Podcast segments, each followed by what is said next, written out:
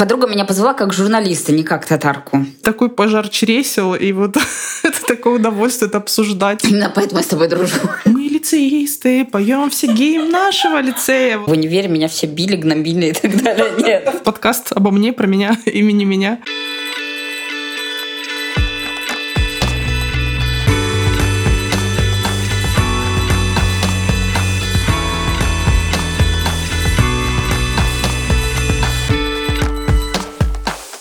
Всем привет! Меня зовут Катя Майорова, и с вами подкаст «Разговоры с друзьями». Это второй выпуск, и у меня сегодня первый гость, моя подруга, что логично, потому что разговоры же с друзьями. Моя подруга Лиля. Лиля, привет!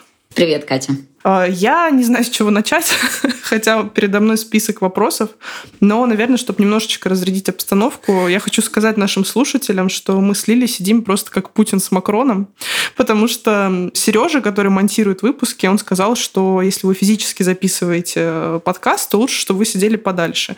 И у нас такой, знаете, разобранный обеденный стол в вертикальном положении. Вот. Я с одного конца, Лили с другого, и, может быть, я выложу фотографии, когда буду публиковать этот подкаст. Ну что, давай, наверное, немножко расскажу о тебе своими словами. Окей, вот. давай. И ты, если что, меня поправишь, добавишь что-то еще. Обязательно. Да. А, я знаю Лилию уже лет семь, наверное. С 2015 -го? Да, а, в декабре 2014 мы познакомились. Я вела в свое время литературные вечера в гостях у Брик, и Лиля была, мне кажется, на всех. Да, с самого первого, да. Да, я вкратце расскажу, кто со мной не так давно и кто наверное, слушает просто только подкаст, э, не особо в курсе вообще моей жизни, всей моей деятельности. Это были литературные квартирники, концепция которых заключалась в том, что я снимала какие-то классные просторные квартиры э, в центре Москвы, э, куда приходили гости, которые покупали билеты, и приходили люди, которые читали стихи, прозу, и, в общем, все было связано именно с литературой. Вот. И также мы пили вино, напивались иногда. И вот. хорошо проводили время. Да, и ели, и хорошо время проводили. Вот. И на самом деле я очень благодарна этому времени. Мне кажется, как квартирники просуществовали активно где-то года полтора-два. Мне кажется, так. Ну, Мне кажется, два. Ну да, не очень долго, но, короче, были они продолжительное время.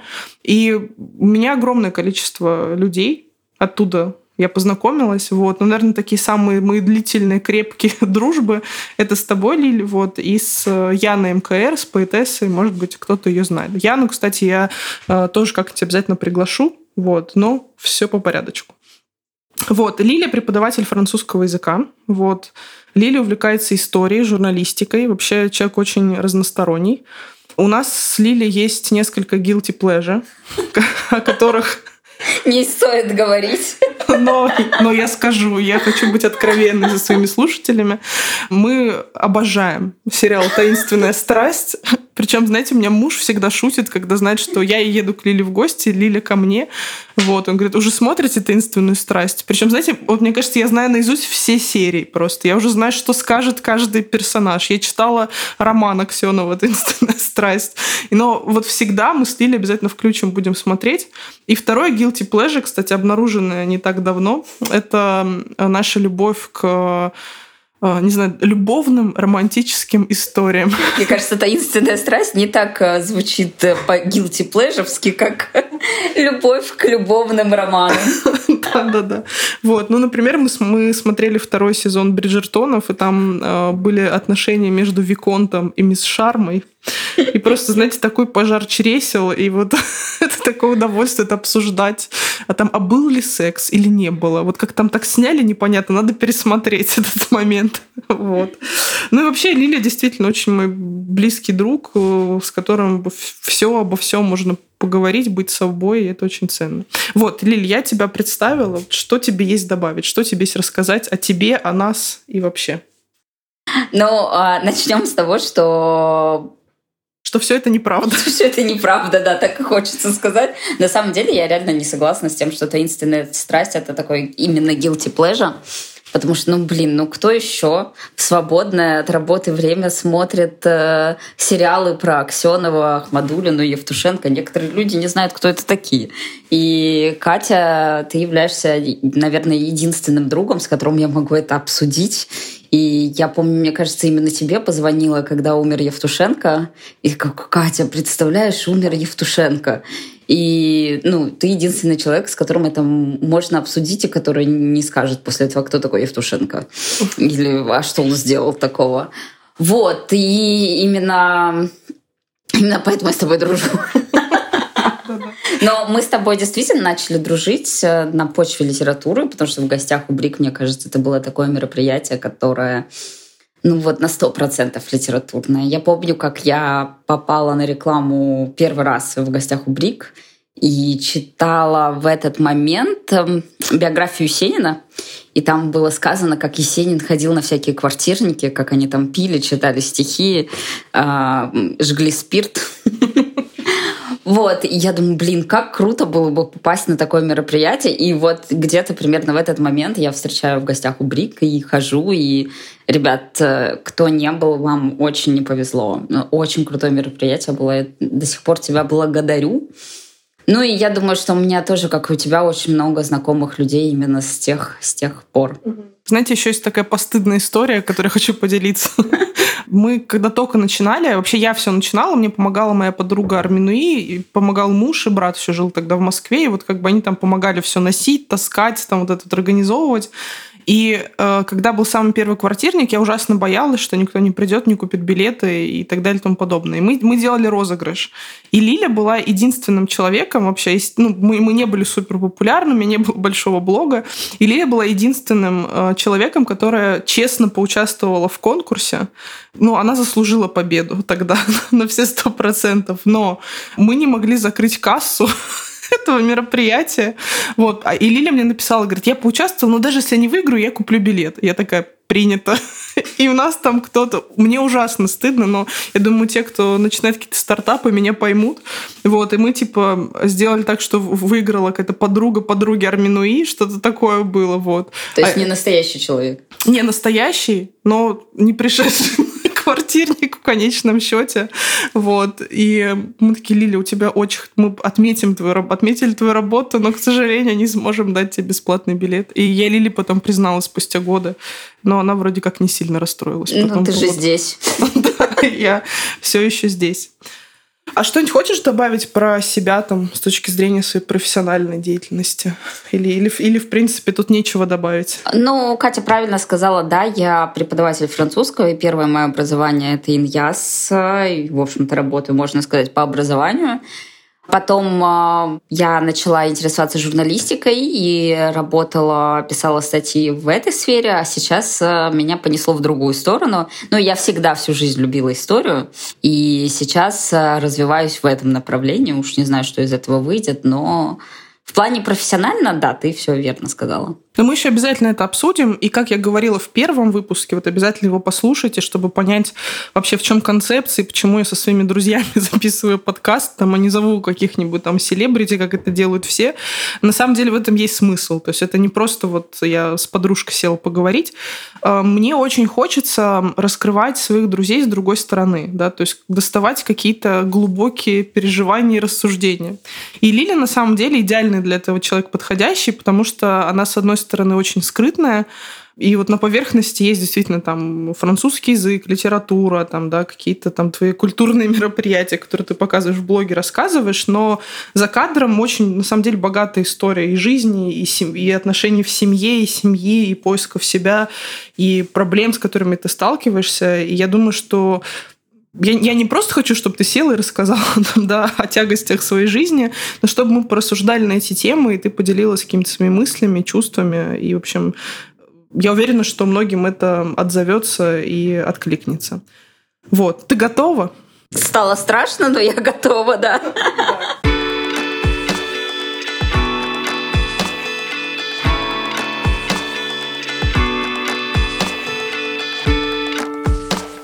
Первое вообще часть нашего подкаста, про которую хочу поговорить, это про твою семью. Вот, я думаю, что тут очень много можно что рассказывать, потому что семья у очень большая. Но, наверное, самое интересное – это твоя национальность как ни странно, такой знаешь, национальный вопрос в наше время очень острый, но тут опять же, да, то есть не в том контексте, в котором сейчас, да, вопрос национальности преподносится, а скорее с точки зрения истории.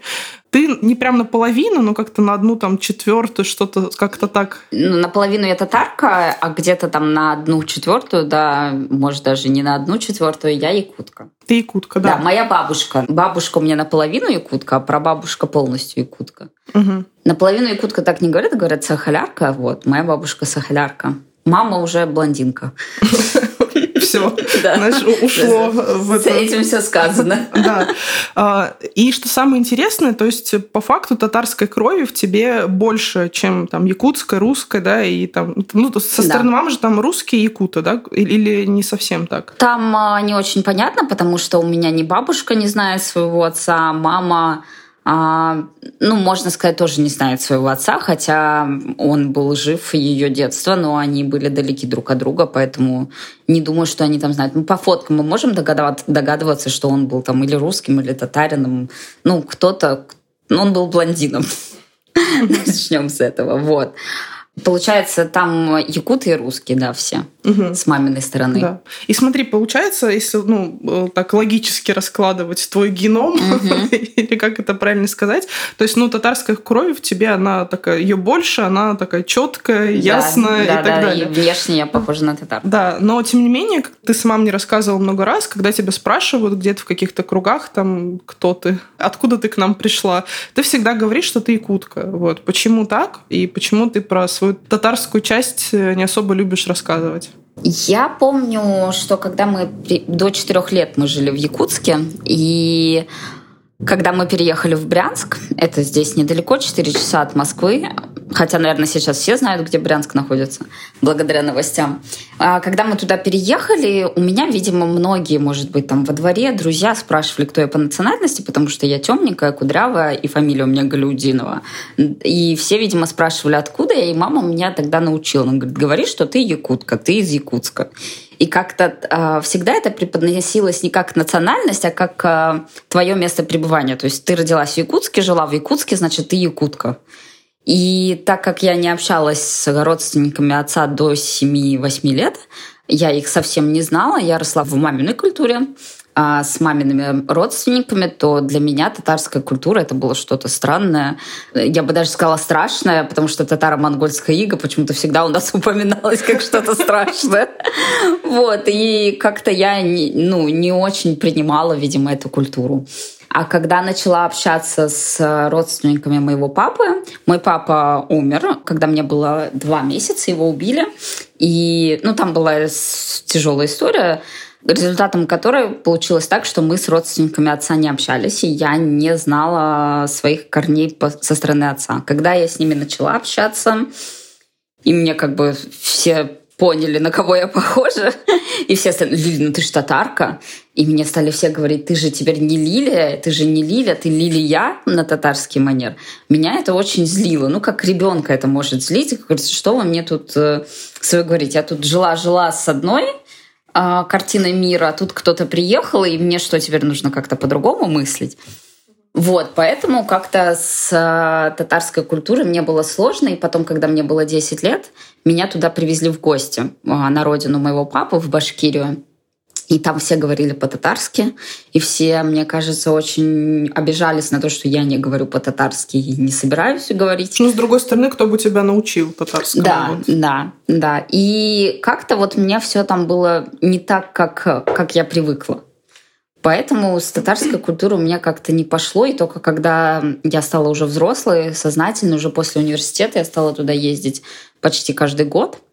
Как-то это в меня вошло, татарская культура. Не скажу, что прям сильно и глубоко. Я до сих пор считаю себя все-таки, яку... ну не то что якуткой, потому что якуты тоже те еще могут опустить с небес на землю тебя, что ты не якутка. Вот, э, но как будто бы что-то я принимаю свою какую-то татарскую сущность, татарскую половину. Знаешь, у меня очень много вопросов родилось по ходу. По порядку. Okay. вот, да. А, скажи, пожалуйста, то, что получается, тебя якуты, да, то есть говорят, что ты не якутка, татары вроде тебя принимают за свою, но татарского ты не знаешь, там, да, и все такое. А есть ли у тебя какая-то вот твоя идентификация? То есть ты считаешь себя русской, например, потому что ты живешь в русском культуре, там, русский язык твой родной, там, да, и так далее. Или у тебя вот именно с точки зрения, опять же, там, культурного и вот там языка и какой-то вот самоидентификации, то вот у тебя есть какое-то вот четкое внутреннее определение или все-таки это вот такой сложный вопрос? Помнишь, как в «Таинственной страсти» в нашей с тобой любимый Андрей Вознесенский сказал, с евреями я еврей, с русскими я русский, с украинцами я с украинцами. Мне кажется, вот как-то так у меня тоже. То есть с русскими я русская, с якутами я якутка, с татарами я татарка. Угу. Вот. Э, сама про себя, ну, как а, недавно мы с подругой организовывали проект про татар, Угу. И мне нужно было брать э, интервью у татар, которые проживают в Москве. А, и подруга меня позвала как журналиста, не как татарку. И она говорит, Лиль, слушай, может быть, у тебя кто-то есть из татар из знакомых? Говорю, не, никого нету. Вообще никого. И тут э, подруга спрашивает, говорит, Лиль, ну у тебя же есть лучший друг Ильяс. Я говорю, ну да. Ну он что, не татарин? Я говорю, татарин. А еще у тебя подруга Гульнара есть. Я говорю, да, она что, не татарка? Я говорю, татарка. То есть э, друзей якут я не забуду скажем так. А друзей татар, они у меня как-то идентифицируются именно с русской культурой почему-то. Знаешь, у меня есть э, друзья, которые, э, ну, там, например, из Армении родом, не будем. ну, у меня есть друзья из Армении родом. И такие, они говорят, называю уже их именами. Но просто к примеру, да, то есть, все-таки это тема личная, пусть сам человек скажет, если захочет.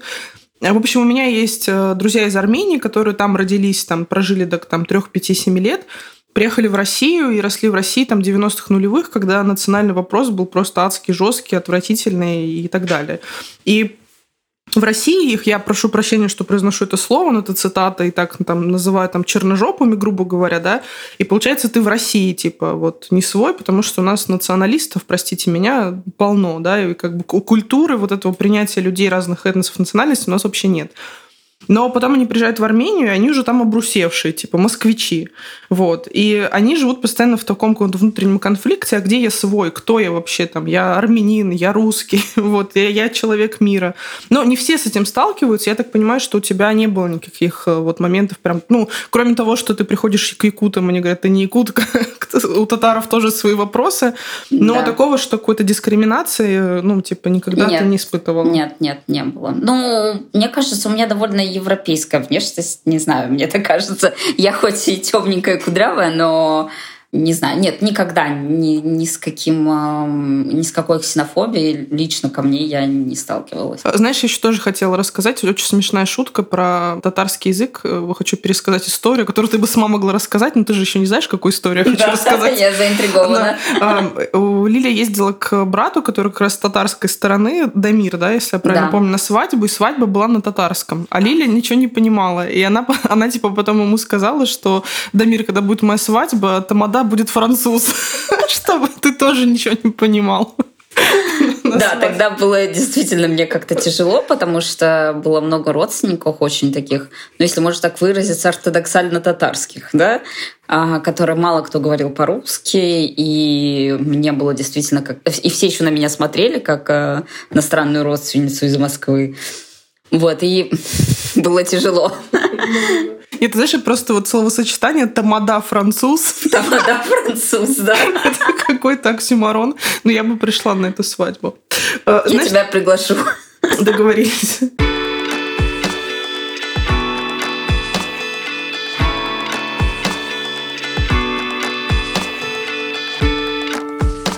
Затронула тему папы, и мне бы очень хотелось тоже про это поговорить. Насколько тебе ок рассказать, что с ним произошло, там, почему его убили, как это все случилось? Или не хотела бы рассказывать? Нет, никогда этого не скрывала. Мне кажется, всегда была открыта в этом плане. Мы жили в Якутске. Папа поехал за новой машиной в ну, я думаю, что он, наверное, куда-то поехал а в Татарстан, в набережные Челны, где тогда продавали машины. Купил новую машину. Мне было два месяца. Ну, то есть он ехал, я думаю, что еще было мне меньше. И он купил новую машину, ему нужно было... Я не знаю деталей, подробностей, ну, короче, он взял человека-попутчика, а, чтобы ни одному ехать на какие-то вот далекие расстояния, чтобы кто-то была какая-то помощь ему в дороге и так далее. И вот а, он взял этого человека, этот человек позарился на машину, это был 90-й год, он позарился на машину и убил папу, машину забрал. Там потом оказалась очень такая история интересная, а, как поймали этого убийцу пап, папиного. Были папины похороны, и машина, которая везла гроб, натолкнулась на машину, на папину машину. И брат папа моего узнал машину, говорит, так это же типа Глюса машина. И ну там сразу его задержали, и вот так вот получилось. Он уже вышел или еще сидит этот человек? А, я думаю, что уже вышел. Мне кажется, ему лет 18 дали. Ну, а ты вообще ничего не знаешь, кто это, что это. И... Ну, вот недавно я поинтересовалась об этом у тети, у папиной сестры. Она мне рассказала, я знаю его фамилию, но дальше я не интересовалась, что там с ним стало. Моя тетя думает, что его убили в тюрьме, потому что ходили такие слухи. То есть вполне возможно, что он оттуда и не вышел. Но не знаю, это чисто такие мои домыслы. Знаешь, вопрос, наверное, такой странный, потому что, ну, как это отразилось на твоей семье? Ну, понятно, что как-то плохо, тяжело и сложно и так далее, но все-таки как это отразилось на твоей семье, там, на маме, на брате, на вообще жизни вашей, как, как это все было дальше, и как это отразилось именно на тебе? Вот как ты с каким чувством ты жила, там, росла, то есть ждала ли ты папу, там, знаешь, не ждала, там, ну, типа, знаешь, эти вот какие-то там mm-hmm. детские фантазии и так далее.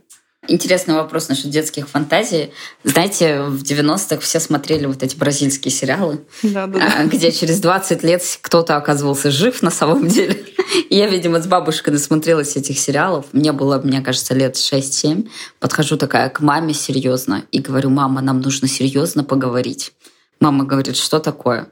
Говорю, мама, я знаю, ты от меня скрываешь. Мой папа на самом деле жив. Вот, э, только такая фантазия была, но я насмотрелась сериалов. Вот, насчет, э, как на меня это повлияло, но мне кажется, в первую очередь э, это стало, ну, когда в 90-х женщина остается с двумя детьми, у меня еще есть старший брат, и я родилась со многими диагнозами, никто не мог понять, чем я болею, там была задержка в развитии. Вот, и а, маме приходилось и меня воспитывать как-то, да, и лечить меня, и ездить по больницам, и еще, видимо, как-то разбираться с, судо, с судом. Но я думаю, что суд взяли на себя а, родственники папы, и они всем этим занимались. Мама заботилась обо мне, о брате, но это оказался 90-е годы, перестройка, а, был голод. Моя мама мне рассказывала, она приехала в Москву лежать со мной в больнице, и ее двоюродная сестра, которая здесь живет, приносила ей бублики, чтобы было хоть что-то есть, потому что есть нечего было тогда. Угу.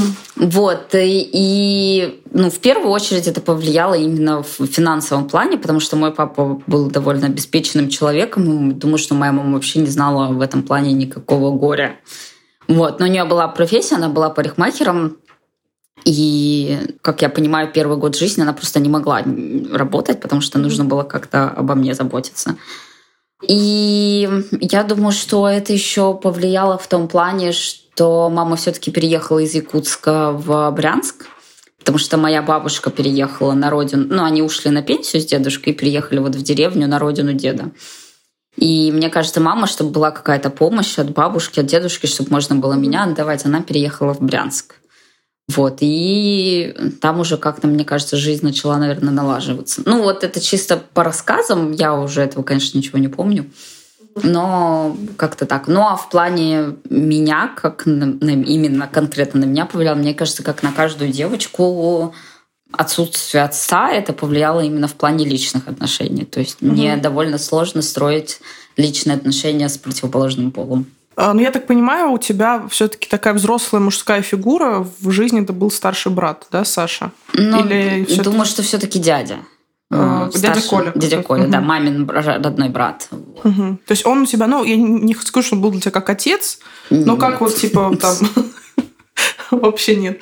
Но как вот, там, не знаю, взрослый старший мужчина, которого ты как... Ну вот, не знаю, объясни мне, я вот тоже не могу сформулировать. Ну, э, скажем так, а, дядя Коля тоже появился не сразу. Он переехал в Брянск, а, мы уже были в третьем классе. Мы, у дяди Коли есть старшая дочка, моя почти ровесница, ее тоже зовут Лиля, поэтому говорю «мы».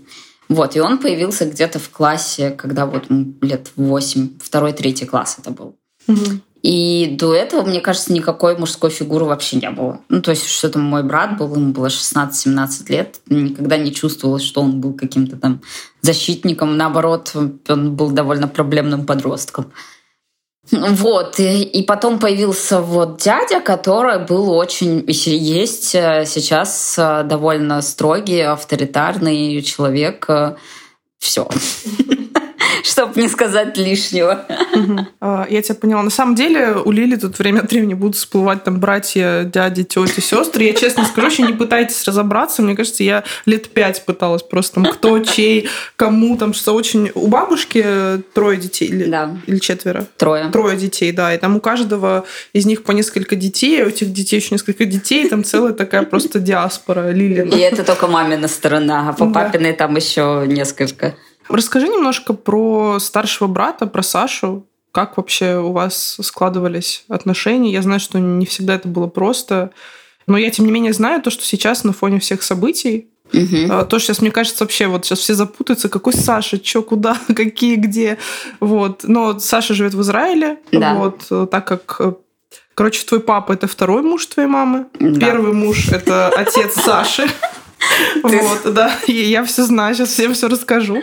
Вот, он был евреем, отец Саши. Да. То есть Саша, получается, тоже еврей, и он таким образом уехал, живет в Израиле, у него гражданство, и там переехал с женой, и там родились дети. Да, да, да, все, все верно. Вот. Да, я, насколько знаю, на фоне вот последних событий, э, там, России, Украины, вот это вот все, вы с Сашей как-то сблизились, угу. с Сашей, с его семьей. Ну, вообще расскажи про, про ваши отношения, про то, как сейчас, как было и ну, с детства мне казалось... Про нас всегда говорили такую расхожую фразу, что мы как кошка с собакой. У нас никогда не было тех отношений, которые показывают в сериалах, в фильмах, э, когда старший брат заботится о младшей сестре. Ну, по крайней мере, по моим ощущениям. Может, со стороны кто-то что-то и видел, я нет. Вот, мы всегда орали друг на друга. Потом, когда я стала тихой и забитой девочкой, орал только он. Мне кажется, он всегда во всем меня винил, считал не очень умной. Ну и всегда от него слышались такие вопросы, типа «не задавай глупые вопросы, ты что, дура?» Это вот э, очень частые фразы от него. И, в общем-то, чем старше мы становились, тем отдалялись друг от друга, потому что ну, извини, пожалуйста, у вас еще и разница 10 да, лет, Да, у нас разница 10 лет довольно большая. Вроде бы, чем старше становишься, тем эта разница менее ощущается, но у нас он как будто стал взрослее, умнее, мудрее, решил делиться этой мудростью со мной. И меня это, конечно, раздражало. Типа он мне говорил, как мне работать, э, где работать, что делать и так далее, что дарить, что не дарить. При этом человек уже жил в другой стране. Ну, как-то вот все время от него ощущалось, как будто вот хочет меня воспитывать. Хотя вообще, мне кажется, не очень имеет на это право, мне кажется. Для примера расскажу историю, как эм, у нас у бабушки был юбилей, и я решила подарить бабушке фотосессию. А бабушка у меня живет два часа от города, то есть э, довольно сложно найти фотографа, который приедет сам на своей машине, еще и поснимает весь день. Но я нашла, мы разделили подарок, по-моему, на меня и нашу двоюродную сестру Женю. И в утро, когда должен был приехать фотограф, забежал разъяренный мой брат, сказал, ты что, дура? Он всегда с этой фразы начинал, мне кажется, наши разговоры. Зачем тратить деньги на фотосессию? Мы и так пофоткаем на телефон.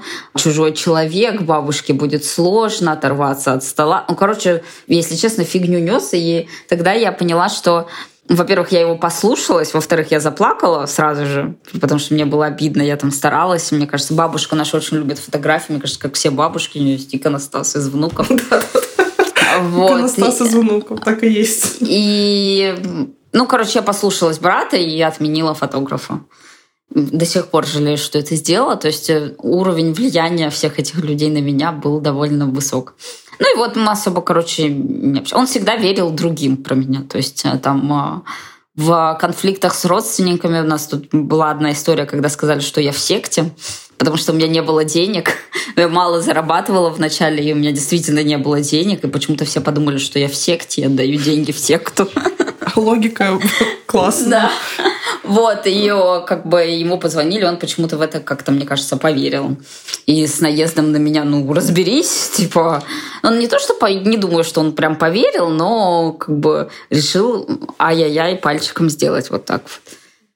Вот. Ну, смотри, это же как-то изменилось или не изменилось? Это изменилось буквально в последний месяц-два, уже два. То есть, то есть прям так недавно даже? А, да. Думаю, что начало как-то меняться. Ну, во-первых, я начала меняться. То есть я не... тут так может показаться, что а, во всем виноваты только мой брат и мой дядя. Но на самом деле я, наверное, тоже была хороша. Я последний год хожу на психотерапию, я молодец как это мне недавно сказали классную фразу психолога, мы все оттерапевтированы. Угу. Вот я теперь оттерапевтированная. Я стала меняться, видимо, тоже стала более открытой, более ясно говорить, что я чувствую, что мне не нравится, что нравится и так далее. И, видимо, это как-то повлияло на наши отношения. Не то, что прям повлияло резко, но и, видимо, я как-то стала более не закапывалась в своих мыслях, а разговаривала угу. с ним, если он мне, например, звонил. Именно сближаться мы начали... Так получилось, что после Нового года моя мама оказалась в... Как это назвать-то? Рехаб? А, в реабилитационном ну, центре. Наркологический диспансер. Наркологический диспансер. Ну, диспансер звучит как-то по-совковски. Ну, да. вот, наркологическая это клиника. Наркологическая клиника, реабилитационная клиника. Моя мама больна алкоголизмом, и я нашла клинику, которая помогла бы ей с этим справиться. Вот, и мне кажется, когда я всем этим занялась, я нашла эту клинику, она была очень хорошая, и брат как будто бы одобрил все это, все эти мои поступки. Мне кажется, вот с этого момента мы начали чуть-чуть, совсем, совсем чуть-чуть сближаться. Угу. То есть мы уже начали разговаривать и не орать друг на друга по телефону. Угу. То есть решать какие-то проблемы. Было вот так вот. Ну, наверное, какое-то такое прям яркое сближение это оказалась э, ситуация на Украине, потому что он живет в Израиле, и я думаю, что всем понятно, как думают в Израиле насчет этой ситуации. И так получилось, что все Сашины друзья, все наши родственники, которых он уважал и считал умными людьми, думают, э, у тебя можно говорить слово, которое заменяет слово спецоперация? Ну, я бы пока не рисковала. Хорошо. Пока не знаю, что нас ждет завтра. Вот. Ну, они, короче, все верят в эту спецоперацию, все очень патриотично настроены. Мой брат оказался не таким, и я оказалась не такой. И он как будто удивился. Он как будто такой, а ты что, умная? Вот как-то так. А ты что, думать можешь? Ужасно. Да, да, да, да. И он э, стал спрашивать моего мнения, там что-то стал мне присылать стал часто звонить, потому что ему действительно он оказался в такой ситуации, когда он прям совсем один. И никто не может его послушать и выслушать его мнение. Я даже с его женой начала общаться более близко. А, потому что сейчас э, люди хотят чувствовать поддержку тех людей, которые думают примерно так же, как они. Пятая колонна. Пятая колонна, да.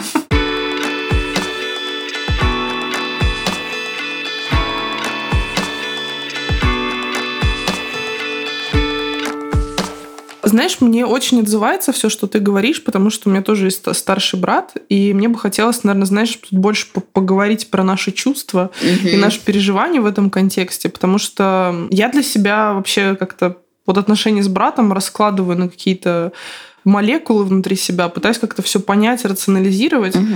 Вот. Но я что точно могу сказать, и в чем мы с тобой сходились э, там вне этого подкаста, да, и говорили уже на эти темы, что когда ты младшая сестра, и у тебя есть старший брат, вот как ты знаешь, как-то вот от него особенно хочется любви, вот от него особенно хочется какой-то знаешь, чувствовать себя причастной к его жизни, там, к его друзьям, к его каким-то тусовкам, там, мероприятиям, всему. Ты знаешь, какой-то вот мне так интересно, почему. То есть вот я, например, от, даже от папы своего ну, не ждала там какой-то любви, там чего-то еще.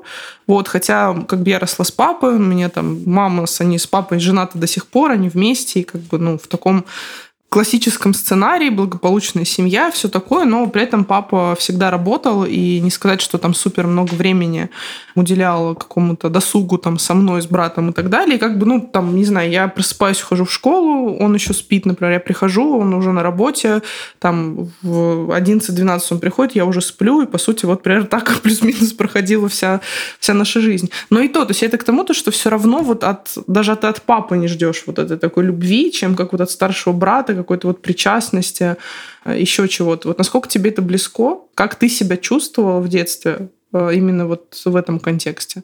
Мне было всегда очень обидно. Я не понимала, почему брат не хочет со мной именно дружить, потому что у нас много двоюродных сестер, с которыми мы росли, можно сказать, вместе. И, ну, летом на каникулах у бабушки в деревне все собирались, и вот со всеми у него были прекрасные отношения. Просто со всеми. Кроме тебя. Кроме меня. И меня это, естественно, всегда очень обижало, и я ревновала, и не понимала, что во мне не так. Слушай, ох, это ревность. Вот правда, вот эта ревность вот брата там к его девушкам, к его друзьям. Вот ты знаешь, это, это ужасно. Это ужасное чувство. На самом деле, это сейчас как-то смешно вспоминать. Но когда ты маленький... Ну, как смешно? Не Нет, смешно? не смешно. Ну, согласна, смешно не то слово. Но, как бы, знаешь, мы все равно можем в таком каком-то веселом, знаешь, типа ключе там повспоминать, повздыхать. Но тогда-то это вообще это такие невыносимые тяжелые чувства и переживания. И прям вот да. Сори, я встряла. Но мне кажется, в нашем случае у брата была все-таки какая-то ревность, вот эта вот детская, когда рождается младший ребенок, и все, все внимание родительское уходит на него. Плюс еще получилось так, что ну, мне кажется, когда я родилась и умер папа, была какая-то такая история, я точно не знаю, но как будто бы брата вообще отдали на воспитание бабушки. Он очень долго с ней жил. И вас он даже в школу ходил в деревне. То есть не в Брянске, как все. Он два года учился в деревне в школе. И мне кажется, у него была вот какая-то... Ну, это мои домыслы. Я у него не спрашивала, мы с ним по душам об этом не говорили. Какая-то, видимо, злость ко мне, да, что я, видимо, забрала маму, не знаю, как-то так. Мне mm-hmm. кажется, это было. Это раз. Ну да, извини, пожалуйста, тут тоже, наверное, еще важно отметить, да, что как бы с тобой же очень плотно занималась мама из-за здоровья. Да. И как бы была полностью поглощена там много лет. Да, да, да, именно поэтому. Вот, а второе, ну, у меня брат относился к таким людям, а первый парень на деревне, а в деревне один дом. Он был... О, да, я тебя понимаю. Он был самым популярным парнем везде, в школе, в классе, в деревне, во дворе. Он был красавчиком, таким, на которого все девушки просто падали. И к вопросу о том, почему э, мы хотим именно чувствовать причастность к брату, к его жизни, а не к папе, например, или к кому-то более старшему, который заменяет отцовскую фигуру, а потому что он ближе к нам по возрасту. Ну, как-то по социуму. Да, да, по... да. И мы видим модель его отношений. Нам, естественно, хочется mm-hmm. быть вот в этой популярной тусовке, скажем так. И, а он тебя не принимает, и как бы а должен же был, это же твой родной человек. Ладно, когда тебя не принимает незнакомый парень, популярный с тусовки. Можно пострадать. Можно пострадать, да. А тут как бы твой брат, который тебя лучше всех знает, и, и он тебя не принимает. И ты, наверное, ну, сразу такая мысль, он тебя знает лучше всех, значит, это что-то во мне не так, раз он меня не принимает.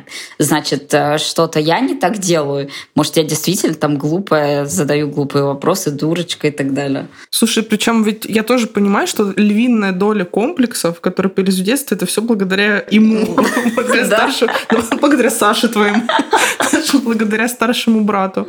Да, ты знаешь, я, я помню, короче, у нас с братом 4 года разницы, и он был в 11 классе. А я то ли седьмой, то ли восьмой. Да, все, я седьмой класс, он одиннадцатый класс. И у нас э, в школе была, типа, День Святого Валентина, типа, любовная почта. И, короче... День унижения. Да, да, да, сам просто это так отвратительно, кошмар. Вот, и я помню, типа, мы приходим в школу, мы учились в одной школе, там, как бы школу не меняли все 10 лет, и я и Дима. Дима мой брат и муж тоже Дима. Я просто сразу поясняю, что это не один тот же человек, все нормально, у меня здоровые со всеми отношения. Вот, я помню, мы приходим в школу, и, и брат вот прям натурально, то есть, знаешь, вот он берет такую стопищу огромную, кладет на стол, Валентина, ну, в него были все влюблены, вот, и я такая прихожу, Просто, знаешь, мне одна Валентинка, и то от Ксюши Шурмелевой, знаешь, подружки. Вот я так жила в этой тени. Ну, слушай, я, короче, была предпринимателем с самого детства.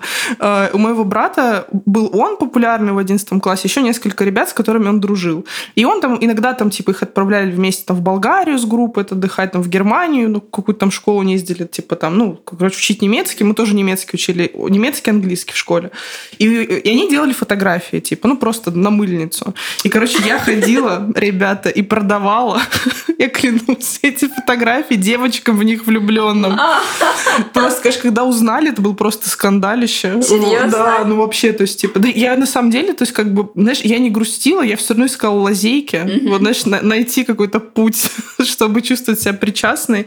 Я, например, э, у меня у брата что-то в девятом классе появился мобильный первый, у меня, ну, типа, получается, где-то попозже, классе, лет в 12 лет. На 12 лет мне подарили первый мобильный Nokia. Получается, брату было 16 лет как mm-hmm. раз.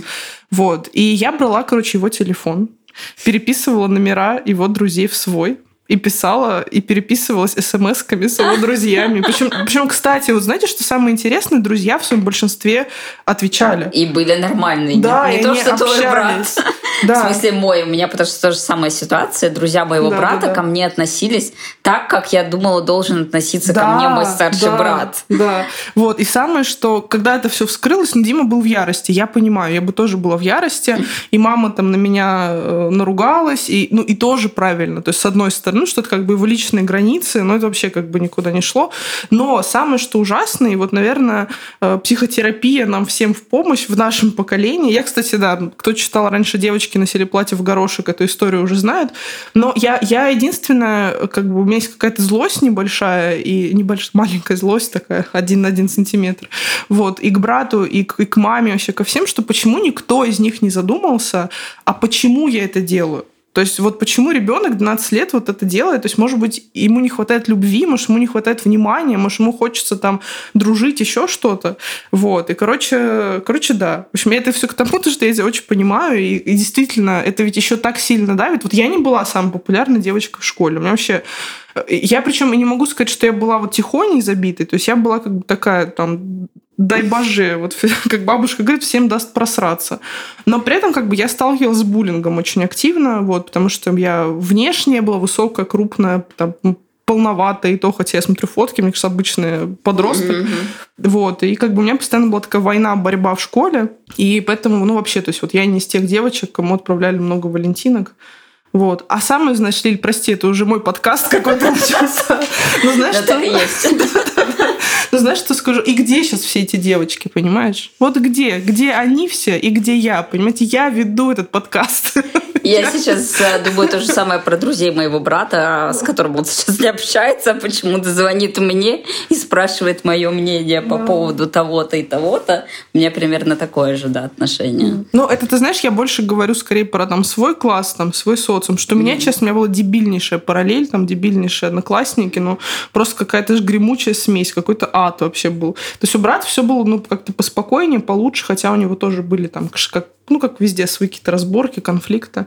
Потому что, ну, вот у, у брата, то есть, как бы, ну, все нормально. У него, его друзей, там, круг общения, там, кто, знаешь, кто в Нью-Йорке, кто на Мальте, кто... А у популярных бывает буллинг? Ну, вот ты говоришь, что твой брат, а он был популярным в школе, да, типа, все в него влюблялись, э, он испытывал на себе буллинг? Слушай, я думаю, что нет, но у него были очень какие-то серьезные конфликты э, в школе. То есть вот он, например, ну, типа, ой, там, знаешь, там, вот я даже не буду что-то рассказывать, но если в общих чертах, там был какой-то замес вообще жесткий, типа, в классе в десятом или в девятом. А вообще, как бы, в его среде буллинг был. То есть я прям помню ребят, которых как-то там чмырили и так далее.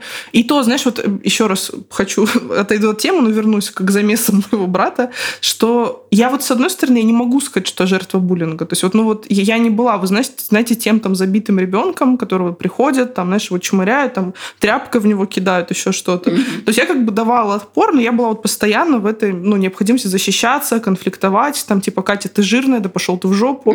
Ну вот это вот все так. Давала вот отпор. Ну, давал отпор, но внутри мне было очень тяжело mm-hmm. и больно, и неприятно. И как бы это, конечно, ну, это, блин, в подростковые годы это страшно. То есть это просто катастрофа, это просто страх всего. И самое грустное, что, знаешь, когда ты, типа, рассказываешь там маме, приходишь там или папе, ну, папе особо ничего не говорил, так как говорю, он работал постоянно, мы редко прям у нас какие-то были душевные разговоры, но были, и как бы я благодарна за то, что они были. Но приходишь, говоришь маме про что-нибудь, она говорит, ой, да забей. Баб... Mm-hmm. Или бабушка говорит, да просто дай в нос. А у меня, ты знаешь, такой вулкан страстей внутри у подростка. И вот, и знаешь, тоже я не понимаю, ну неужели вы взрослые не помните себя там в 14 лет? Мне кажется, поколение наших мам и бабушек, для них слово психология, душа, душевные муки, эмоции — это что-то где-то на другой планете, в романах, да. Они не понимают, что это, как это. Да, мне тоже говорили, просто дай сдачу, дай отпор и так далее и тому подобное. Но я знаю, ты не любишь, когда я это говорю. Но у меня была прекрасная школа, прекрасный класс, где не было буллинга, мне так кажется. Да. Сейчас вкратце расскажу про замес, чтобы тема не ушла.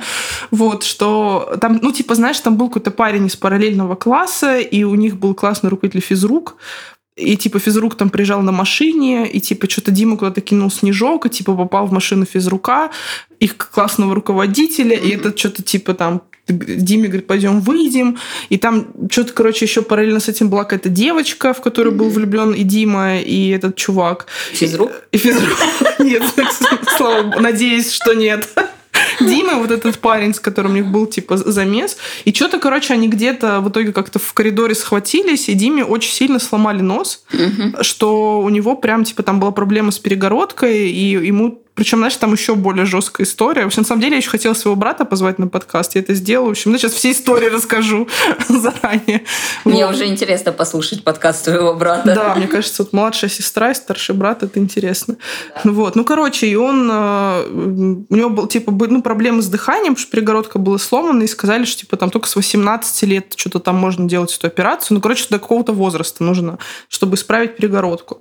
И мы потом исправляли эту перегородку, и тоже, вот, знаете, он в России это делал, когда еще жил в России, и типа он просто он реально мог умереть, то есть ему уже сделали операцию, ему засунули какие-то там тампоны в нос, вот, и он типа, ну, типа глубоко засунули, что типа там все такое, вот. И он типа просыпается, а то, что задыхается, а ночь, и рядом не медсестер, ничего, и у него тампон куда-то упал вниз, попал в, в, это, в горло, которое отвечает за дыхание. И, и вот только рядом лежал типа чувак в палате, и он-то увидел, что Дима что-то лежит, задыхается, и пошел, позвал медсестру, и вот она типа вы вытащили, и все, вот. Представляешь? А если бы не был, он если бы он один был в палате. Ну, короче, в общем, в общем история с буллингом, разбитым носом ушла слишком далеко.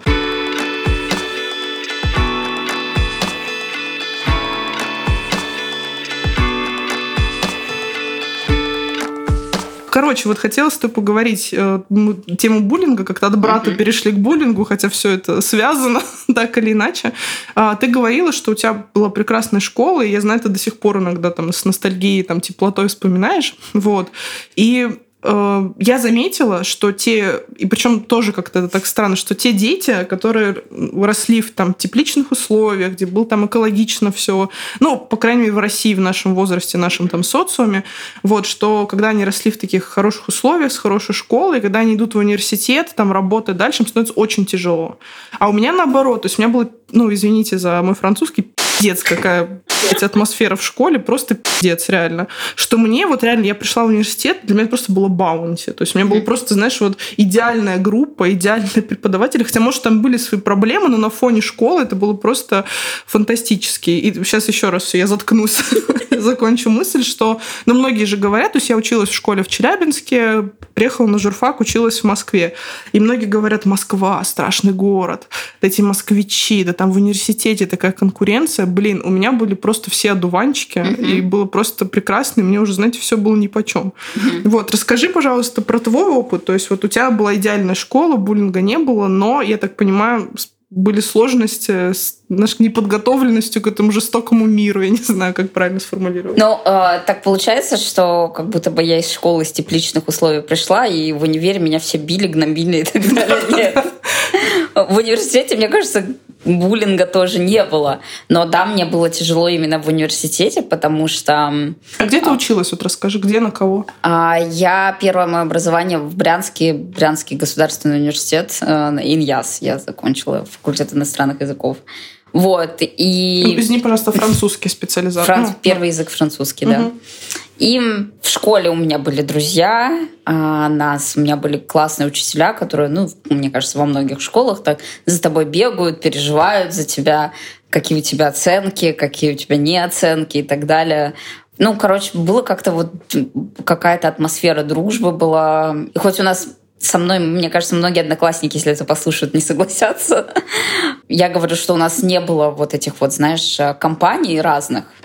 Они были, угу. но при этом, мне кажется, все друг в друга перемещались. Люди из одной компании могли пообщаться угу. с компанией другой. Может быть, это я одна такая была, которая со всеми общалась, я не знаю. Потому что у меня есть э, э, лучшие друзья из э, школы, и вот мы с ними как будто в разных классах учились. Я когда была в Челябинске, что-то разбирала какие-то старые вещи, нашла свой школьный фотоальбом. Но, чтобы вы понимали, он у меня в Челябинске где-то в шкафу под восьмью коробками. У Лили в соседней комнате. Я сейчас у нее дома. Стоит на полке школьный альбом. Вот. И у нас вот тоже реально такие подружки, капец. Вообще у нас увлечение просто. А, мы друг другу кидали фотографии своих одноклассников, и каждый рассказывал, ну, типа, ну, то есть Лили кидала... Да, Лили кидала мне своих, и я, ну, типа, предполагала, кто есть кто, типа, кто мне больше всех там как-то симпатизирует, кто менее. И я Лили делала то же самое со своими. И у Лили просто дала такую гениальную характеристику. А как ты сказала, типа, девочка, которая очень хочет быть популярной, но что-то идет не так. Типа такого. Я просто к тому, что ты когда сказала, что, типа, ты мигрировал от компании к компании, что типа, я думаю, может быть, это как раз вот оно. Да-да, я тогда тебе тоже тогда сказала, говорю, похоже, я тоже на эту девочку похожа, которая очень хочет быть популярной, но что-то пошло не так. Вполне возможно. Может быть, скорее всего, я думаю, что это правда. У меня были довольно большие толстые розовые очки в школе. Но я даже не знаю, хорошо это или плохо, вот эти розовые очки мне все равно нечего вспомнить прям сильно плохого в школе. Угу. Вот, ну вот нечего. У меня были классные друзья, с некоторыми до сих пор общаемся. Мы очень долго в школе еще ходили на встречи выпускников. Угу. Хотя прошло, о май год, 15 лет. Это страшно звучит. Но 15 лет назад, в 2007 я школу закончила. То есть, ну, у меня приятные воспоминания из школы. Угу. Пусть, может быть, они где-то были под розовыми очками, но пусть, мне кажется, будут. Вот. А в университете ты пришел и сам за себя каждый. Mm-hmm. И нет, и все, и все говорили, вот, мы будем дружить всю жизнь. У меня вообще не было иллюзий по этому поводу. Я говорила, девчонки, вы забудете меня через день после получения диплома. Естественно, у нас в группе были только девочки, французский язык. Слушай, у, меня, у меня на журфаке было там типа 2-3 пацана. Слушай, если на всем иньязе у нас их было, ну, может, 5-6 человек. А именно на французском отделении там никого не было. Вот, и... Слушай, извини, пожалуйста, я представляю, вот Ильяса там не хватало, знаешь, с французскими песнями. Да, Ильяс бы туда вписался. Да, это, это Лилин друг, ну и мой друг тоже как-то, в общем, перекочевал он от, от Лили ко мне обратно. Да. Да, но на самом деле есть такая шутка про парней с Ильяза, что это довольно жесткие карьеристы. Поэтому, мне кажется, Ильяс в плане иньязовского мальчика очень не подходит. Слушай, ну он же вообще какому-то техническому учится. Да, он на физмате учится. Человек, э, поющий французские песни, да. сочиняющий стихи, говорящий про ошибки поэтесс. Да, да, да. Он учится на физмате и пишет сейчас диплом какой-то по физике, наверное. Запоздалая шутка. Ты когда говорила про школу и говоришь, типа, у меня в школе были большие, толстые, розовые. Значит, я уже просто в голове все, все перебрала, что у тебя было большое, толстое, розовое. Щеки, живот. Да, да, Очки. Да. Вот. Ну, на самом деле, вот ты, кстати, сказал очень классную мысль про э, то, что каждый сам за себя.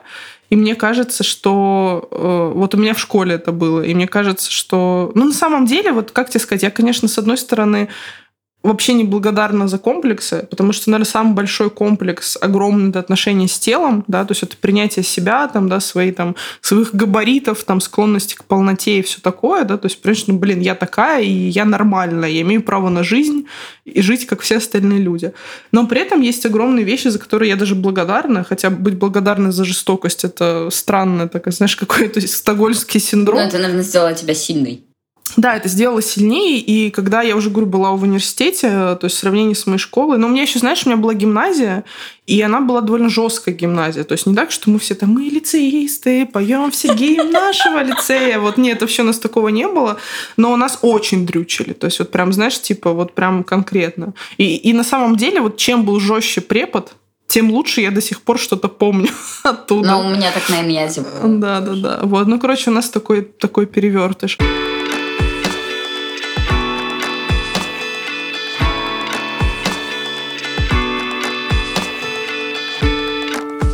Ты знаешь, у нас осталось не так много времени, но еще есть одна тема, которую я очень хочу затронуть, и мне кажется, она супер актуальная и будет близка многим людям. Это, знаешь, поиск себя, своего э, дела, дела своей жизни, вот, и так далее. Ты преподаватель по французскому, и ты, собственно, продолжаешь преподавать, и на самом деле Лилия всегда скромничает, но у нее какие-то очень крутые ученики. Но я также думаю, что, может быть, это не твоя заслуга. Да. Ну, типа, что... Спасибо. Да, это прикол. Ну, э, типа, что, знаешь, мне кажется, в принципе, учат французские люди, ну, у которых есть какие-то более, знаешь, типа, ну, там, Потреб... Осознанные потребности. Ну, как-то, да, более Цели. такие. Ну, такие, да, знаешь, типа, ну, там, учить английский, понятно, там, ну, все хотят там фильм смотреть, там, путешествовать, там, еще что-то. А французский это уже какая-то, знаешь, более, ну, высокий уровень осознанности, я так думаю. Но, может, кто-то приходит, потому что просто, там, я люблю французский, мне он нравится, но обычно у кого-то довольно амбициозные цели, там, типа, вот, там, к тебе приходил сомелье, там, да, ему нужно было читать французские этикетки, там, да. да. Кто-то едет поступать э, за рубеж во французский русские вузы, что-то еще. То есть, но тут я ни в коем случае Лилию не обесцениваю, но у нее всегда очень классные ученики, и она мне про них всех рассказывает, там, кто из Госдумы, кто сын владельца издательства крупного, не будем называть какого.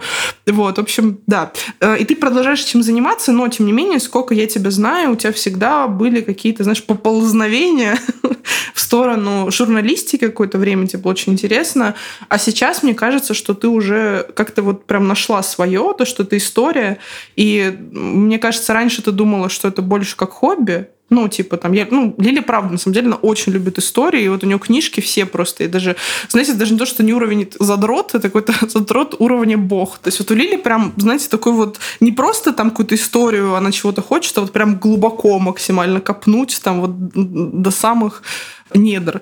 Вот. И, то есть, мне кажется, что ты всегда это любила, но сейчас ты как-то поняла, что это действительно может быть профессией, и что это не просто там, типа, ты любишь там книги почитать, там, библиотеки mm-hmm. посидеть, там, на ютубе какие-нибудь документалки посмотреть, вот, а что ты уже можешь прям себя как-то посвятить этому и зарабатывать, еще что-то. В общем, я много говорю, как всегда, но расскажи про свой путь вообще, про свой путь поиска себя и как это было, и что для тебя самое сложное, тяжелое есть, остается, и вообще как все это было?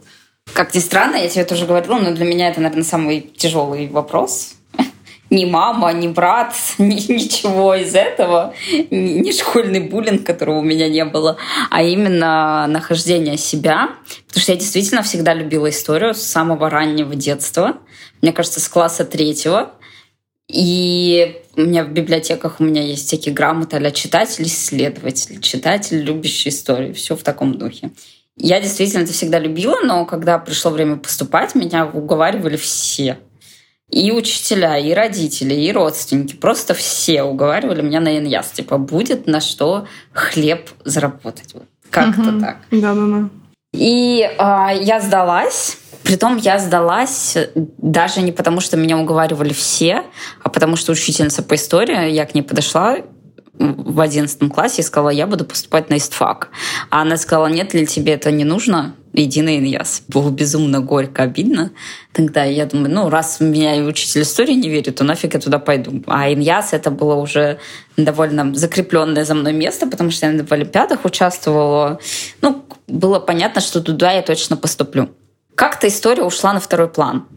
Потом я приехала в Москву, поступила здесь в коллеж французский при МГУ, и там у меня была специальность история и литература. И как-то я погрязла в литературе. История меня тогда почему-то не то, что не захватила, мне кажется, мне и в литературе нравится история. Uh-huh, uh-huh. То есть не сколько художественные какие-то плюсы книги, а именно история. А, меня захватила литература, и мне кажется, она меня очень надолго захватила. В результате я начала писать и ушла в журналистику. Мне кажется, логично, когда ты начинаешь что-то писать, и у тебя это получается, а человек уходит в журналистику. Потом у меня так получилось, что в журналистике получился какой-то тупик. Ну, как бы ты пишешь, и вроде даже пишешь то, что тебе нравится да, тебе нравится писать. Но так получалось, что я писала для Daily Baby про детей, которых у меня нет. И для, и для вегетариана, не будучи, не являясь при этом вегетарианкой. А напомни, какая у тебя там была статья? Что-то Реминдранат Тагор какой Реминдранат Тагор, да. Ну, там много. Я писала статьи про исторических личностей, вегетарианцев, да. И это было интересно. Кстати, что, чтобы вы понимали. Да. Не, на самом деле, это как бы я...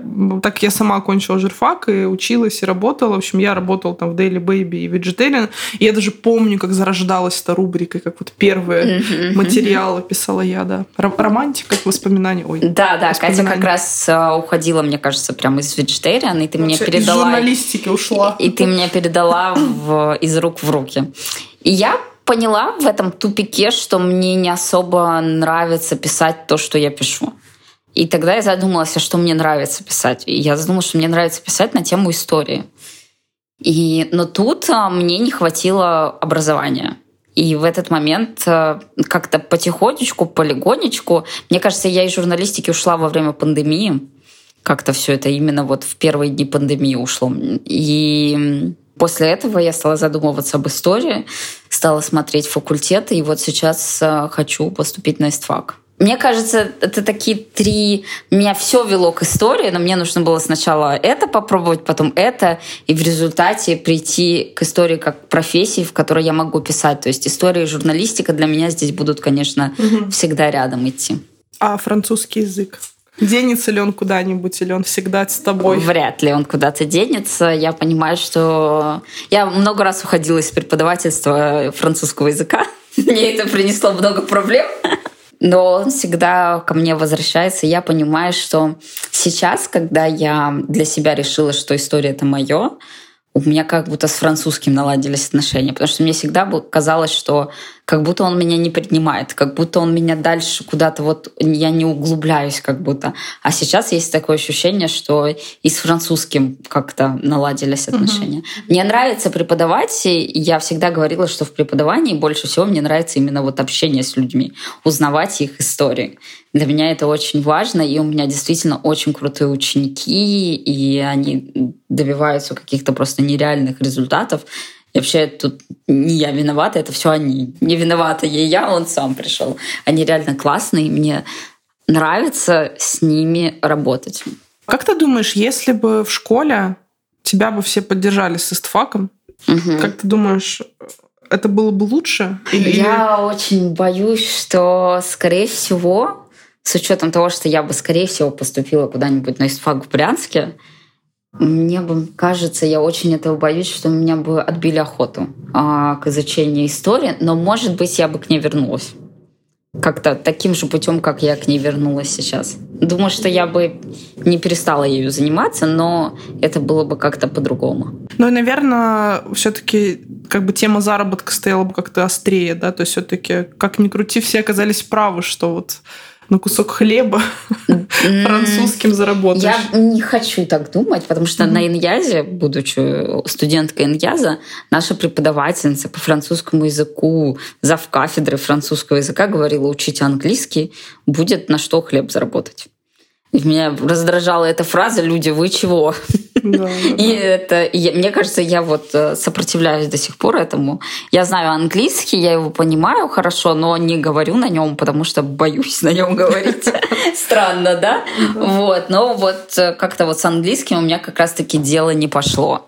И я зарабатываю только французским языком. И да, ты права, во французский язык приходят более какие-то как будто бы осознанные люди. Ты знаешь, мне это очень близко, потому что когда я хотела стать писателем, и как-то я это поняла довольно рано. То есть вот я прям поняла, что хочу быть писателем. Но, естественно, меня как-то тоже и мотыляло, и то журналистика, то не журналистика, что то, то литературные вечера, то еще что-то. То есть вроде как-то все равно не сразу все это устаканилось. С одной стороны, я понимаю, почему так рассуждал мой папа, потому что папа принимал большое участие там, в профориентации карьере, но он говорил, что вот смотри, журналисты хотя бы, там, не знаю, пишут статьи, зарабатывают деньги, типа, вот.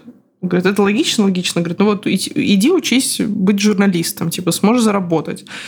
Я как-то пошла, и э, меня удивляет, что мы как-то вообще даже не, не рассматривали, типа, там, там, Лит-институт. То есть я даже не знала, что он есть, пока там курса до третьего журфака, я даже не представляла, что существует Лит-институт.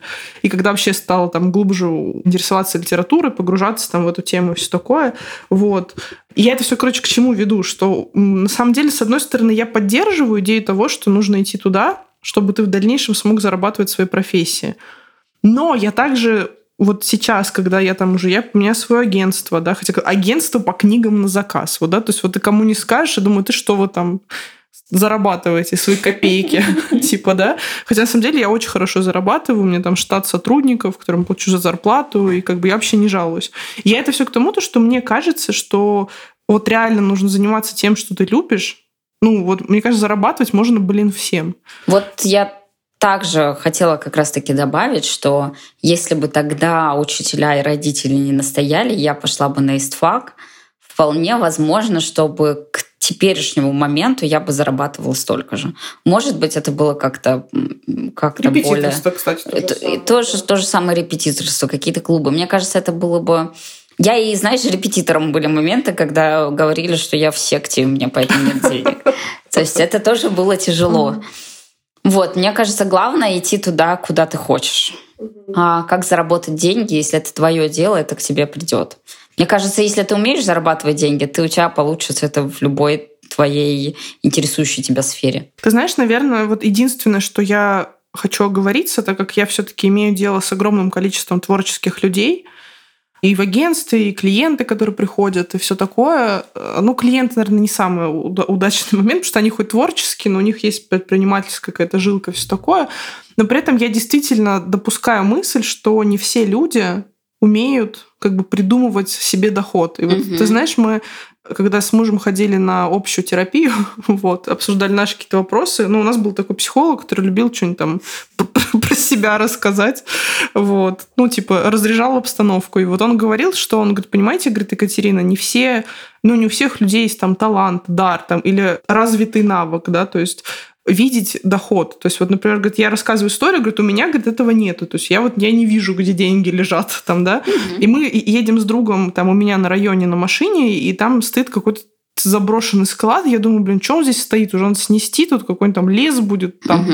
площадка, дети и так далее. А друг едет и говорит, блин, вот его бы арендовать, какой-нибудь цех туда вот там, посадить угу. людей, типа, и так далее.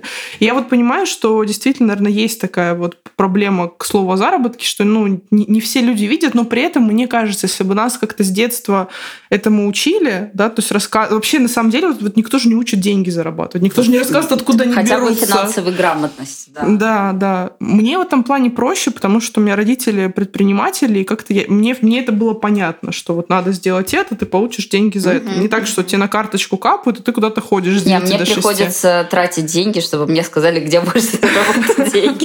Да, да, да. Но с другой стороны, вот я, например, люблю писать, да, и у меня какие-то вещи, я, ну, не хочу говорить, что я там какой-то гениальный великий писатель, конечно, нет, всегда есть куда расти, развиваться, но как-то у меня это было с детства, это тяга, и очень многие вещи я действительно понимаю понимаю интуитивно. Но при этом есть люди, которым вот нужно прийти и пройти какой-нибудь курс там, по креативному письму, вот. И они смогут также классно писать, но вот им прям нужна эта теория. Вот им нужно прям вот все дотошно изучить. И мне кажется, с деньгами так То же. же самое, То да. Кто-то, кто-то с детства продает фотографии брата, влюбленным в него девочкам. Да, то есть, Блин, а ведь как много об это говорит о человеке, да? да? Да, слушай, вот, кстати, я как раз в книге, которая в Клевере выйдет, э, «Паническая атака нуль цыгашка», я много про это пишу, что вот у меня реально две личности. Вот у меня во мне есть предприниматель и писатель. И вот очень долго они конфликтовали, вот, но сейчас, мне кажется, как будто бы вот они вот нашли свой выход там в агентстве, там еще в чем-то. Да, ты очень круто это все совместила. Да. И свое творческое начало, и какую-то вот эту предпринимательскую жилку я... Это очень да. круто. Спасибо. Подкаст обо мне, про меня, имени меня. Еще раз хочу резюмировать главную мысль, то, что Думать о деньгах это важно, деньги это круто, деньги это наш источник там, наслаждения, удовольствия, комфорта и жизни в каком-то смысле, да, и вообще как бы отношения с деньгами должны быть прочные, надежные, классные, будет всем счастье. Но при этом, когда идет выбор э, своего дела, Мне кажется, надо идти за своим сердцем. Вот на миллион процентов. Вот, а деньги уж придут. Они придут, да, я тоже так думаю, да. вообще согласна. Но при этом, мне кажется, вот твоя история, ты меня поправь, если ты со мной не согласна, мне кажется, также не нужно себя гнобить. Ну, типа, например, если вам 30 лет, и вы, типа, ну, как бы вот только в 30 там поняли, что, ну, как бы вот вас жизнь как-то вывела к тому, как вот историю, журналистику, литературу все совместить в одно. Мне кажется, не нужно там думать, что, боже, я потерял столько лет, лучше бы я в 20 лет к этому пошел. Мне кажется, что это путь. Ну, то есть, типа, мы, к сожалению, не рождаемся уже сразу, знаешь, там, с навыками, умениями, пониманием. То есть это все приходит в процессе пути. И, ну и вообще, мне кажется, у нас в России как-то с возрастом тяжелые взаимоотношения. То есть в 30 уже все. Вот уже надо все уметь, успеть что, конечно, полная глупость. Мне кажется, в том плане, что это действительно какая-то русская штука, что ты типа должен в 18 поступить, определиться со своей жизнью, и в 22 уже этим зарабатывать, и все. И типа это твоя точка конечная. В 22 выбрать профессию, работать, работать до 60, получить грамоту а, за хороший труд, получить медаль Герой труда, и вот так вот все, да. А на самом деле это нет. А, и к этому реально приходишь, что в 30 лет ты вполне можешь пойти учиться. Ты можешь поменять просто полностью профессию, если ты это хочешь. Главное, мне кажется, не бояться, иметь какую-то смелость. Знаешь, по этому поводу еще скажу, недавно у меня есть, как я называю, супервизор. У меня есть репетитор французского языка, девочка-француженка. Чтобы мне не забывать практику французского языка, я еще занимаюсь дополнительно. Сама являюсь учеником, скажем так. И я у нее спрашиваю, спрашиваю про вузы из ФАКа в, во Франции, сказала такую вещь, да ну, говорю, в 30 лет, наверное, уже не принимают вузы, там, наверное, до 26. И она такая посмотрела на меня с круглыми глазами, да хоть в 70, говорит она. И это реально какая-то наша русская стигма вот здесь вот в голове, что учиться мы можем, ну, там, максимум до 26, а 30 это уже не важно. У французов, и я думаю, что так у многих европейцев этого нету, то есть ты можешь угу. учиться, когда хочешь. Ну да, и мне кажется, кажется, мы еще как-то себя недооцениваем. Хотя, знаешь, вот если, если откровенно говоря, я даже сейчас, сейчас за собой замечаю, что какие-то вещи, конечно, уже вот в 30 лет сложнее обучиться, чем когда тебе там 15 было. То есть как-то в 15 такой мозг свежий, незаезженный. Ну, может, я ошибаюсь какие-то? Но у меня такого нету. Мне всегда нравилось учиться, узнавать новое. И у меня всегда были проблемы с, мне кажется, с какой-то с завершением дела до конца. То есть я могу очень увлечься чем-то в начале и не довести это до конца. Мне кажется, у меня это что в 15, что в 70 будет, к сожалению. Да, знаешь, а у меня, кстати, наоборот, другой момент. Э, мне вот надо действовать сразу. То есть вот я что-то задумал, нужно сразу это делать. Хотя это вроде бы неплохо, но иногда вот реально нужно как-то, знаешь, просто посидеть, подумать головой. Там, знаешь, Кажется, не надо. Как только ты начинаешь думать, ты думаешь, и сразу появляются сомнения. А надо это вообще не надо. И это очень крутая черта, что ты можешь... Тебе пришла идея, и надо ее сразу выполнять.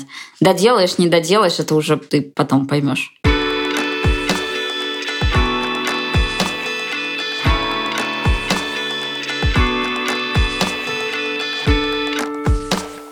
Слушай, Лиль, я бы хотела потихоньку закругляться. Угу. И э, я еще пока не знаю, знаешь, что по ходу этого подкаста, какие меня родятся рубрики, там, знаешь, вступительные слова, заключительные слова. Но что-нибудь попробуем сэкспериментировать. вот. Так как подкаст называется «Разговоры с друзьями», мне бы хотелось, чтобы ты, возможно, сказала какое-то свое там прощальное, напутственное слово, а, что-то, не знаю, связанное с дружбой, связанное с разговорами, связанное вообще с какой-то общей темой, там, темой душевности, близости. Может быть, ты, не знаю, там, как ты скажешь, что для тебя дружба, что для тебя вот это все значит.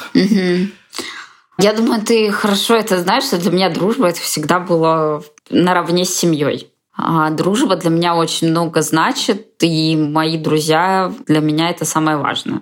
То есть я отменю всю свою работу, вообще все отменю, пойду к друзьям, даже если не нужно их спасать, а просто пить вино, я сразу с удовольствием отменю работу. Вот, для меня дружба очень важна. И меня почему-то сейчас очень как-то мне больно от этого, что для многих людей это не так. Мне кажется, я одна такая пионерка осталась, которая друзей ставит на первое место. И не знаю, может быть, ты со мной не согласишься, может быть, слушатели не согласятся. Но есть такое ощущение, как будто дружба ушла на какое-то, не то что заднее место, но как будто дружба заменяет сотрудничество, работа, клиенты, коллеги. А вот прям вот дружба в самом высоком смысле этого слова как будто бы уже так, так нету. Я стараюсь, мне кажется, я стараюсь дружить так, как вот прочитала в детстве про Павлика... Нет, не про Павлика Морозова. Нового кто-то нужен, новые герои нам нужны. Я любила в детстве читать книги про пионеров-героев, и для них дружба тоже очень много значила. Вот как-то, мне кажется, я так всегда дружу. Ты в начале подкаста сказала, что я тебе вначале казалась закрытым человеком. А мне, наоборот, кажется, я такая вся открытая к друзьям и так далее. И меня всегда удивляла вот эта твоя мысль, что я довольно закрытая. И сейчас, эм, к своим 30 почти двум годам, я понимаю, что я-то дружу так, но мне кажется, я вот этой своей дружбой пионерской, я немножко давлю на людей. Uh-huh. Мне кажется, иногда людям со мной сложно в этом плане дружить. Э, и ну, вот это тоже есть. Ты знаешь, ты еще сказала то, что в этих пионерских романах, но ну, где это дружба это романы. все ну, повесть. Это хоть что-то, что не роман. Да, да, да. То складывается впечатление, что мы с тобой читаем только романы. Да, Бриджертоны наши все. Да, ты знаешь, мне хотелось добавить то, что для них дружба и партия — это все. О да, боже. Да. Ты знаешь, я с тобой согласна, и я хочу на самом деле сказать, что я тебе очень благодарна, потому что мне кажется, что ты тот самый друг, благодаря которому я начала ценить дружбу, потому что раньше я... Ну, и ты знаешь, я не могу сказать, что я не ценила, да, то есть вот ну, тут как бы вопрос ценности сложный. То, то есть как бы он такой многослойный, я как-то боюсь наговорить на себя лишнего. Но, скорее всего, мне кажется, потому что у меня, опять же, я, я в садик не ходила, я ходила в школу, у меня там были, конечно, друзья, но была какая-то среда небезопасная. Для меня дружба никогда не ассоциировалась с безопасностью. То есть вот для меня безопасно это были отношения, э, ну, типа там любовные, межличностные. Mm-hmm. Вот, там семья это, ну, в каком-то смысле безопасность, хотя тоже там как бы много вопросов, да. Но, Но дружба... наверное, изначально в детстве, с детства семья это самое безопасное место, а потом уже что там угу. родители творят, ты уже с психологом понимаешь. Да, в 30 лет. Да. Вот. И дружба для меня не была такой. То есть мне всегда, как, как сказать, я могла дружить, там веселиться, общаться, там проводить время, но при этом э, как-то я всегда ждала подвоха. То есть мне всегда казалось то, что сейчас мне как-то как-то подставят, предадут, объявят бойкот, там, что было со мной, да, в детских лагерях довольно-таки часто. Вот. И на самом деле как-то благодаря тебе, благодаря каким-то нашим кризисам дружбы, которые у нас были, вот. А у меня, знаете, у меня было хобби такое удивительно. Вот я с человеком поссорюсь, я его вычеркивала из жизни. Ужасно. Но как-то я сейчас вижу, и благодаря тебе и вот нашему тому сложному кризисному моменту я перестала это делать. То есть я, я поняла, что да, ну, типа, сейчас сложный момент, но мы его как-то решим, обсудим, и все будет дальше хорошо. То есть и для меня сейчас вычеркнуть человека из жизни, но это, наверное, что-то должно прям реально быть серьезное. Я тебе за это благодарна, так что видишь, твоя пионерская дружба, она перевоспитывает друзей рядом. А, наш кризисный, как ты его назвала, момент, и меня многому научил. Мне кажется, именно тогда я поняла, что со мной может быть немножко душно из моей вот этой вот э, высокой, высокого понятия дружбы. Ты меня многому научила в плане как раз-таки открытости, потому что я всегда думала, что я открытая, Э, ты меня научила разговаривать об этом, доверяться тебе, да, а как э, я понимаю, почему ты меня назвала закрытой, да, в плане того, что я долго не говорила про маму, я долго не говорила про отношения с братом, ну и все в, в таком духе. А мне казалось, что я самый открытый человек, потому что я могу рассказать все про там про работу, про друзей, мне так казалось, mm-hmm. вот. И ты меня научила говорить. Мне кажется, именно благодаря тебе я веду блог, о многом чем рассказываю и могу говорить об этом. Ой, ну все. У нас такой вечер откровений. На самом деле, да, я вот для себя поняла, что, э, ну, как сказать, это всегда у меня так было, но только вот где-то, опять же, 28, 29, 30 лет это смогла сформулировать, что для меня чувство на самом деле это вообще основа любых взаимоотношений. Вот. А у нас же мы в такой культуре растем, где там не грусти, что ты плачешь, не плачь там, да. А для меня это какая-то такая огромная ценность, когда люди внимательны к чувствам друг друга, да, то есть и думают о чувствах друг друга, то есть там действительно, ну, действительно подбирают слова, там нужные выражения, да, чтобы человека не ранить. Для меня это вот, это те отношения вот безопасные, надежные, которые для меня важны. И мне кажется, да, может быть, как раз-таки твоя закрытость для меня была именно в том, что ты с точки зрения чувств, каких-то переживаний глубоких ты не открываешься, но это изменилось. Вот. Да, у нас такая прям очень романтичная, трогательная э, финальное слово. В общем, Лиль, спасибо тебе огромное. Мы вообще, мне кажется... Тебе спасибо. Да, очень о многом поговорили. Э, и, и про семью, и про национальность, и старших братьев, и призвание, и деньги, и все на свете. Посмотрим, как, какой будет отклик слушателей, потому что это так, второй выпуск, но первый такой вот с гостем и так далее. В общем, э, с вами был подкаст «Разговоры с друзьями». Берегите своих друзей, ну, потому что друзья — это наше все, как я уже говорила, и, похоже, это будет наше финальное слово всегда. Все, Лили, еще раз тебе спасибо, всем пока. Пока.